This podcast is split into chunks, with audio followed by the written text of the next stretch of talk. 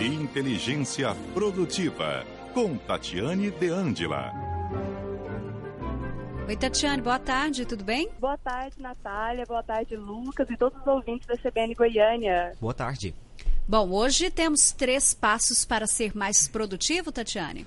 Exatamente. Alguns ouvintes começaram a me mandar mensagem, falaram, Tati, me dá uma dica prática, porque às vezes no dia a dia vai surgindo tanto empecilho, tanto obstáculo, e é sempre aquela famosa frase: eu tenho tanta coisa para fazer que eu não sei nem por onde começar. E aí a pessoa fica paralisada, porque é uma sobrecarga muito grande, e é onde entram os famosos ladrões do tempo. Porque aí a pessoa fala, bom, enquanto eu penso por onde eu começo, deixa eu dar uma olhadinha aqui, o que está passando no Instagram, no Facebook, e a pessoa acaba desviando do foco, se distraindo, que é um ladrão do tempo, e se perde meio a tantas outras tarefas e atividades não tão importantes, que depois não sobra tempo para fazer aquilo que é importante, aquilo que de fato deveria ser feito. Então, as pessoas têm reclamado muito, falam, olha, o tempo não está rendendo, e uma das coisas que eu falo muito na produtividade é que o nosso tempo, meu, seu, do Bill Gates, são as mesmas 24 horas. Agora, essa gestão, essa organização do que, que a gente faz dentro dessas 24 horas é que vai gerar um resultado mais significativo para todos nós. Então, eu preparei aqui algumas dicas práticas que a pessoa pode começar a colocar em prática hoje mesmo, ouvinte que estiver em casa, pega papel e caneta. Quem estiver no carro, só grava para conseguir depois colocar tudo isso em prática.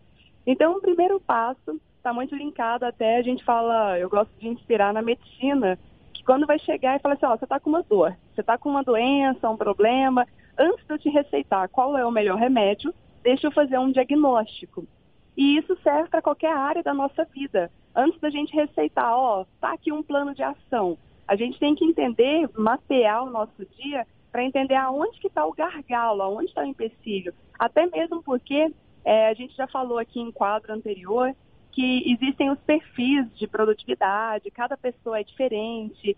Então, cada um reage, enquanto um tem problema para delegar, outra pessoa já tem muita facilidade, delega demais.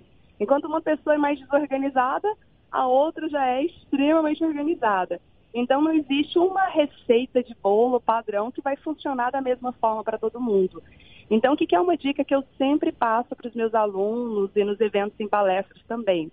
Primeiro, faça um diagnóstico para entender aonde é o seu problema. Ah, a minha dificuldade, meu desafio, meu ladrão do tempo é esse aqui. Depois que a gente vai estabelecer um plano de ação.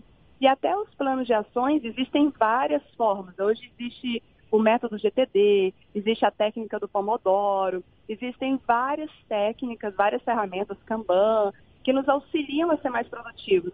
Mas o que funciona para uma pessoa também não vai funcionar para todas. Então você pode criar o seu próprio método e ver o que dá certo, o que funciona para você também.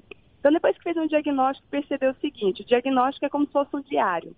Você vai colocando ao longo do dia, nossa, eu gastei três horas para escrever um artigo.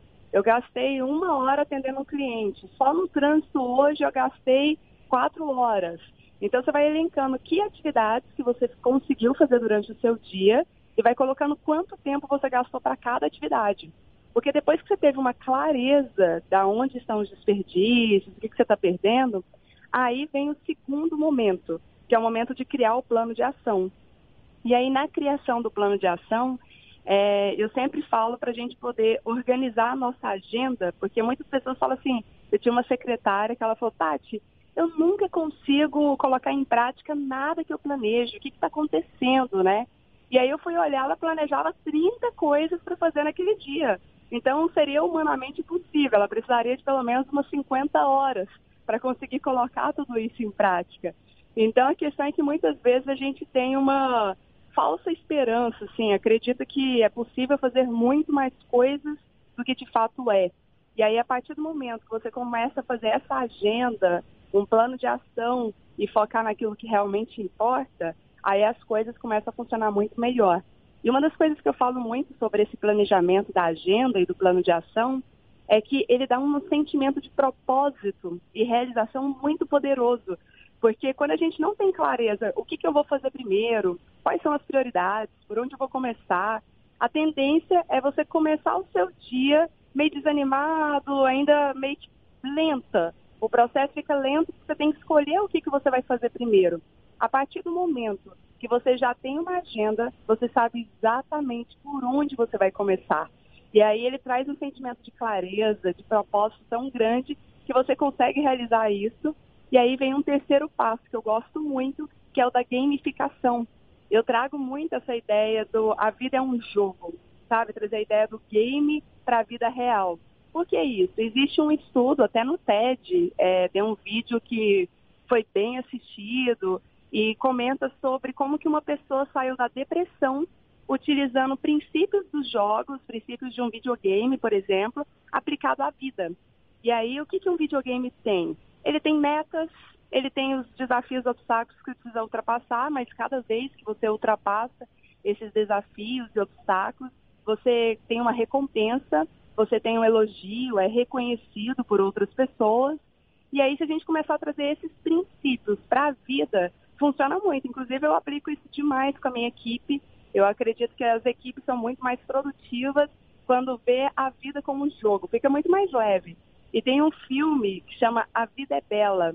É um filme clássico, antigo, tradicional, que é lindo, baseado em fatos reais, que mostra também exatamente isso. Que eles estavam em meio a uma guerra, em meio a uma batalha, tinha tudo para ser desesperador, só que o pai pegou uma criança e falou assim, ó, oh, isso aqui é só um jogo. E tudo que você tem que fazer, a sua missão, a sua meta, é fugir das bombas, fugir da bala, salvar. E aí ele faz isso com diversão. Então, mesmo vendo um monte de pessoas morrendo, mesmo vendo aquela questão tão difícil, ele sabe que ele só tem que fugir das bombas, das balas e comemora cada vez que ele consegue fugir disso. Então, se a gente começar a enxergar os desafios, os obstáculos da vida dessa maneira, a vida é um jogo. E aí conseguir lidar com tudo isso fica muito mais leve, divertido e melhora a nossa performance. Tá certo, Tatiane. Muito obrigada pelas informações de hoje. Uma boa tarde para você e até terça. Eu que agradeço. Boa tarde até terça-feira.